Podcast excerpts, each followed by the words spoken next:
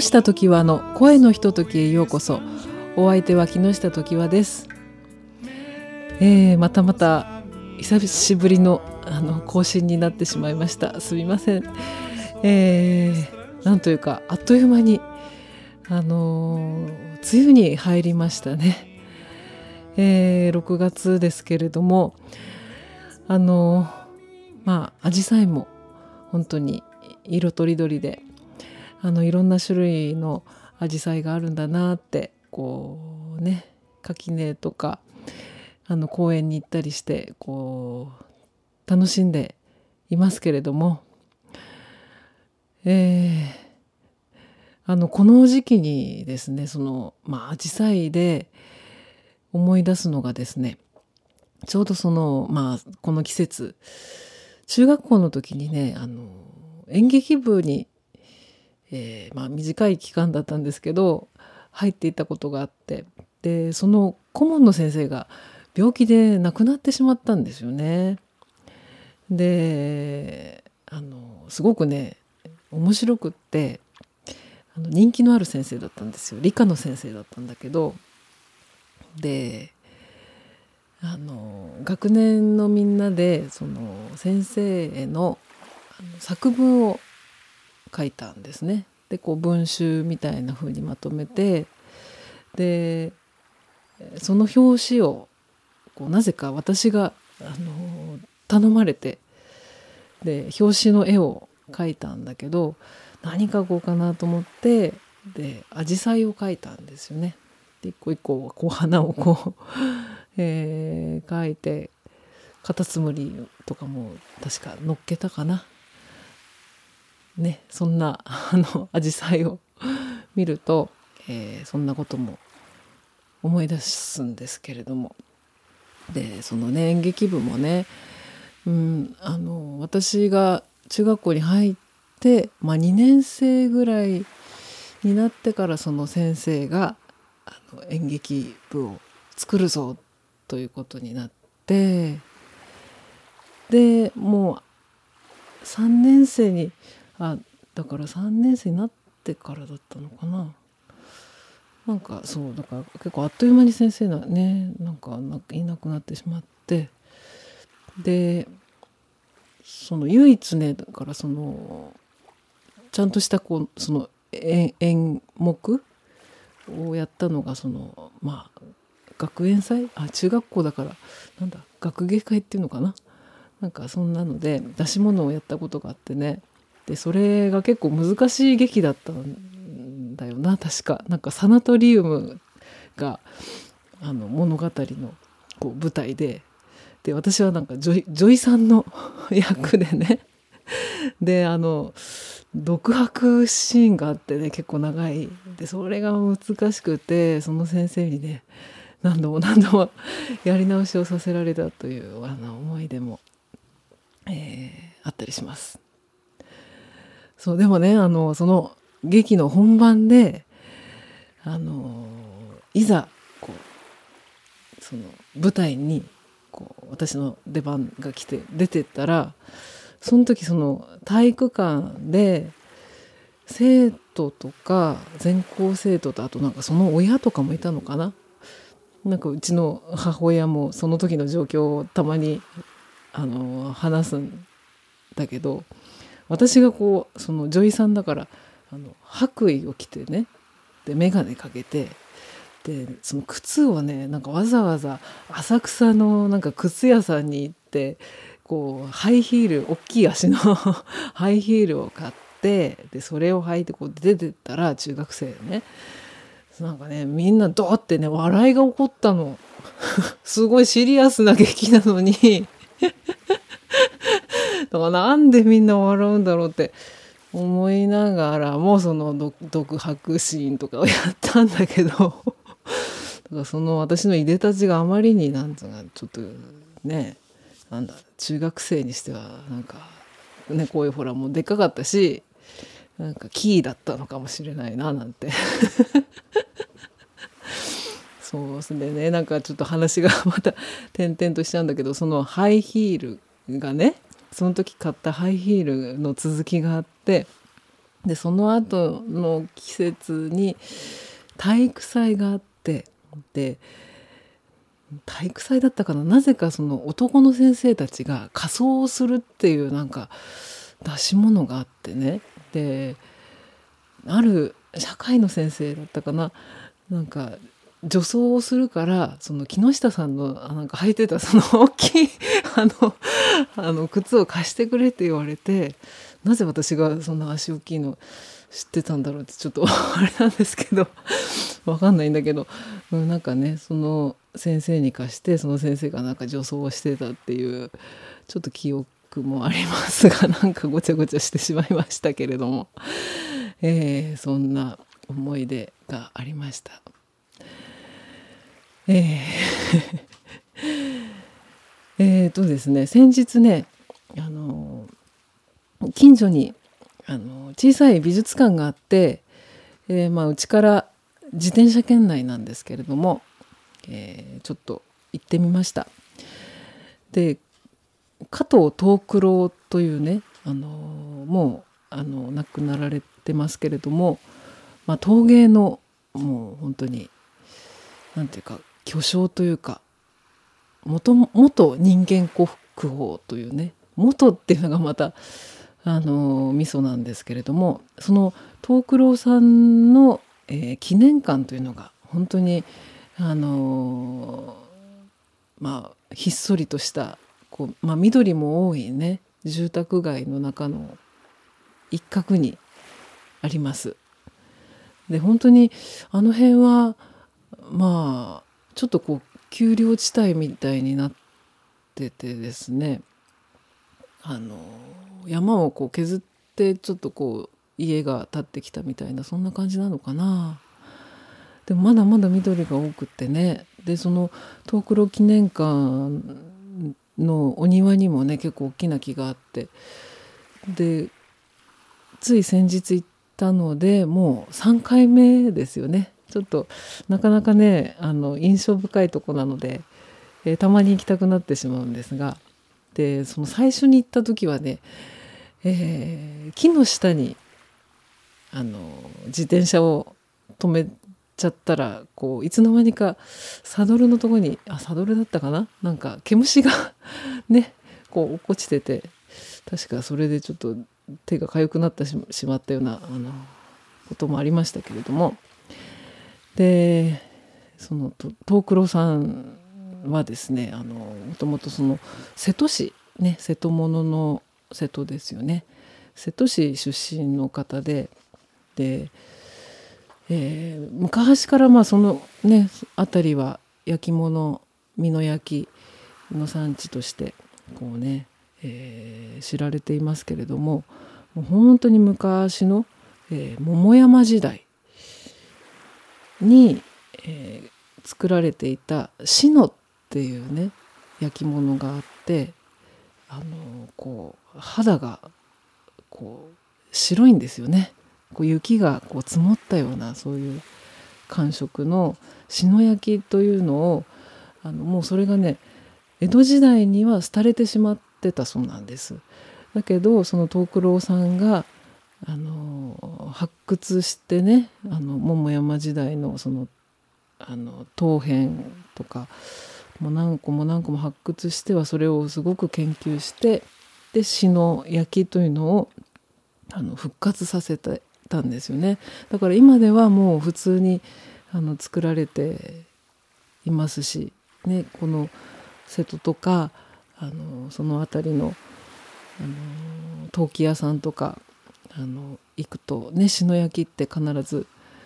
ね、お茶碗とかいろいろ売ってますけれども、えー、そのまあ本当にね、えー、徳郎さんのね、まあ、ここは本当にちっちゃい美術館で入場料が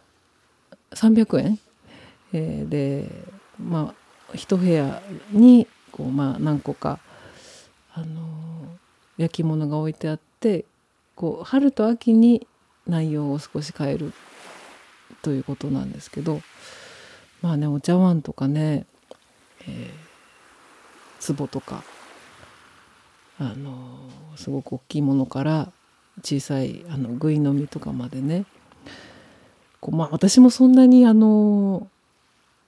陶芸とかあの、まあ、骨董とかね、えー、そんなに詳しくないですけれども。でもこう藤九郎さんのこの作品を見てるとねあのなんかね生き物みたい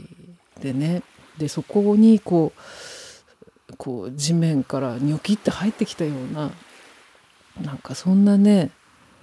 こう生命力っていうかあのこう本当に湧いて出たような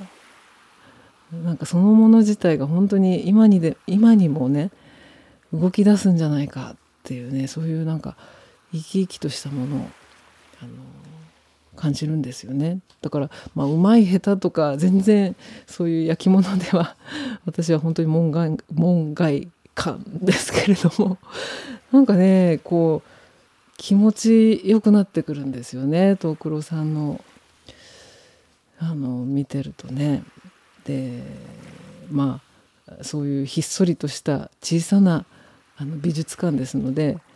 まあ、いつもこう、まあ、やってない時もあるみたいで結構いつも電話してからあの出かけるんですけどもあの受付のおばちゃんというか可愛いいねおばあさんというかね方がいてで今回行った時にねあの、まあ、陶陶器がずらってこう並べてあるののそのまた四隅のあの一角に藤九郎さんの銅像がデーンってあったのをまあ前も見てたのかもしれないんですけど今回改めてあこんなものがあったんだと思って。でなんとなくその銅像を見てたらなんかこの受付のおばちゃんにもなんとなく似てるような気がしてあのご親戚なのかなってちょっと今度ったら、まあ、いつもそのおばちゃんがいるからちょっと聞いちゃおうかななんて思ったんですけど。でそうそう。で藤九郎さんはあのまああの元元元人間国宝だったんですけれども、えー、かつてですね、まあ、私もあの最近、まあ、にわか勉強なんですけど「永人の壺事件」っていうねそのことが好きな方の間では有名らしいんですけどそのある時にその鎌倉時代のあの名品が壺が出土したと。でそれも本当に素晴らしいものでで文部省当時のねその偉いお役人さんもそのじゃあこれはもう本物だってねこれは素晴らしいってこうお墨付きをこう与えてでそれがもうそのねそういう時代のこう歴史的産物だっていうことになったんですけれどもそれから後にその実はそれがあの藤九郎さんの作品だったっていう私が実は作りましたってこうたんですよね。言っちゃったというか。でそれでそのまあ文部省の人たちもまあ怒って。で結局その人間国宝を剥奪されてしまったというねそういういきさつがあるんですって。まあ、これもなんかねそういう技術を持ってるからこそなのかねそういう鎌倉時代のものもこう作ってしまうのではっていうね。なんか本当に考えさせられる。だからそれでその陶芸界のこうメインストリームからこう外れ外されてしまうんですよね結局ね。でもそれでもあの藤九郎さんはもう生涯あの自分のねその芸の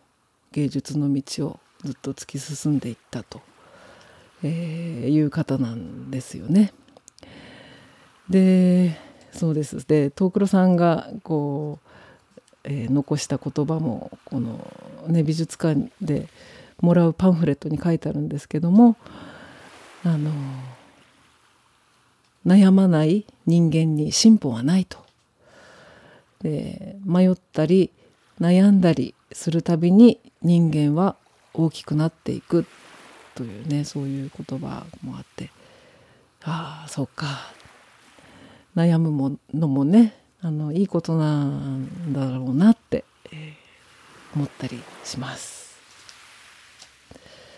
はい。えー、それでですねその東黒記念館のもう本当にすぐそばにまたねもう一つ気になる場所があって、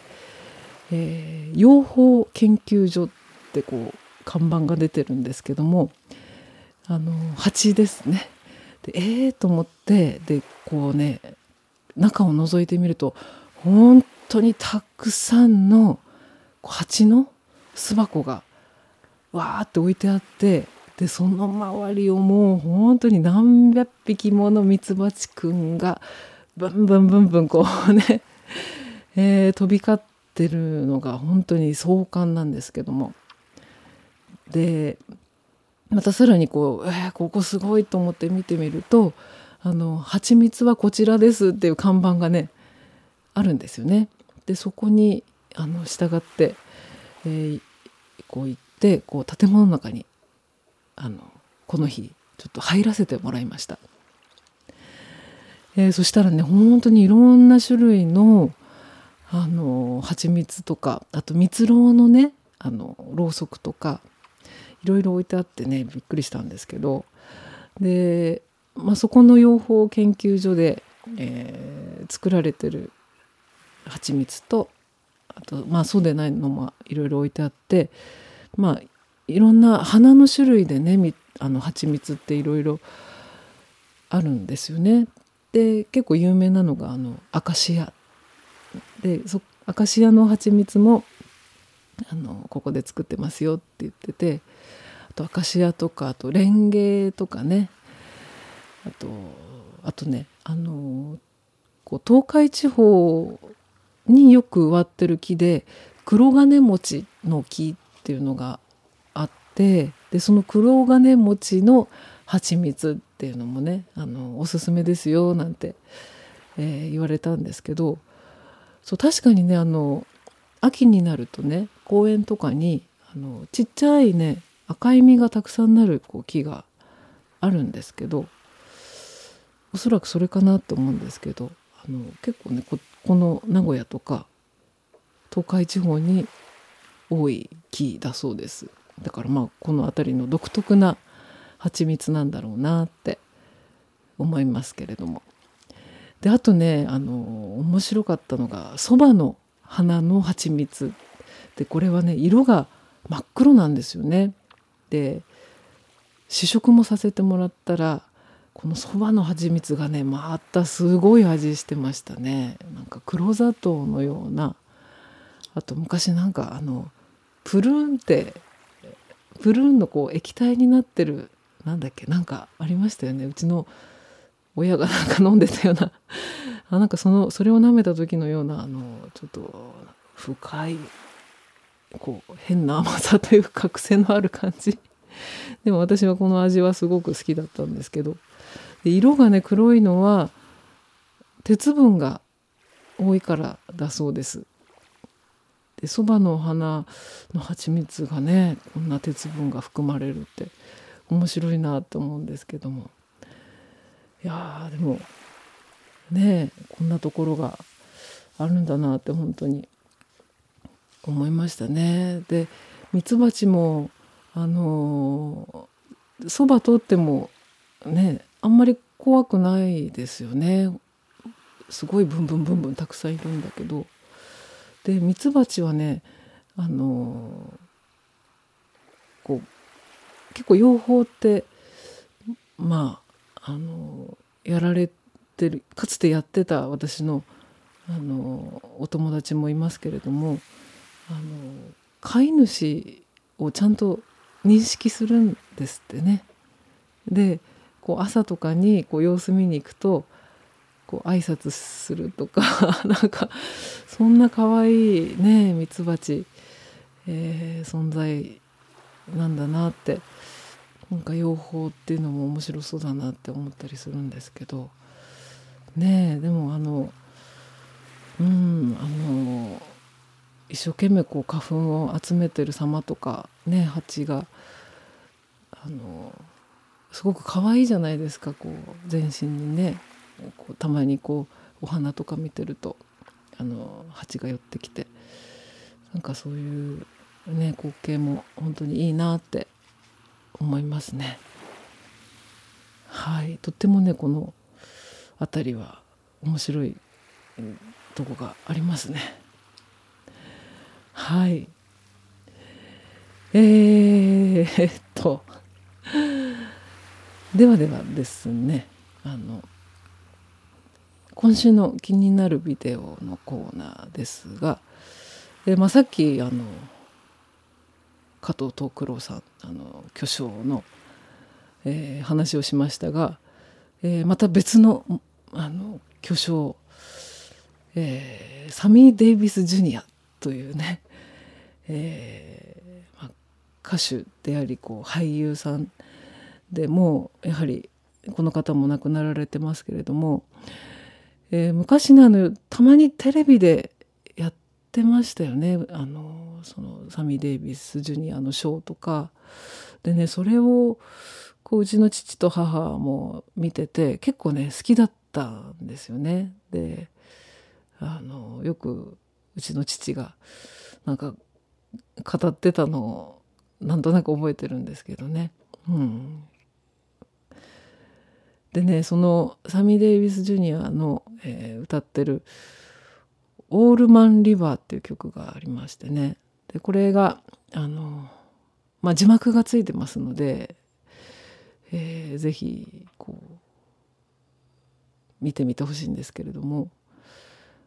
うんまあね本当に見るたびにこう胸が熱くなりますね。えー、黒人のね、まあ、お話で、まあ、差別されて虐げられてる人たちのこうやりきれなさっていうんですか？でその横でこうミシシッピ川がこう悠々と流れているという、そういう歌ですね。でこれがねあの最近あの SNS であの見かけてあの私の、えー、知り合いの松モニカさんっていうねハーモニカ奏者の方があのシェアしててでそれで見かけてねあすごくいいいいなこれはと思って、えー、気になるビデオにしました。えー、とではですね今月は、えー、ライブがあります。6月の26日金曜日、えー、祖師ヶ谷大倉の無理ウイというカフェで、えー、ライブをやります。時間は7時からですね。でこちらはあの投げ先生となっておりましてあの予約もあの取っておりませんのでどうぞお気軽に、えー、ふらりと来てくださると嬉しいです。えー、では今月はこの辺にしておきます。どうもありがとうございました。木下時和でした。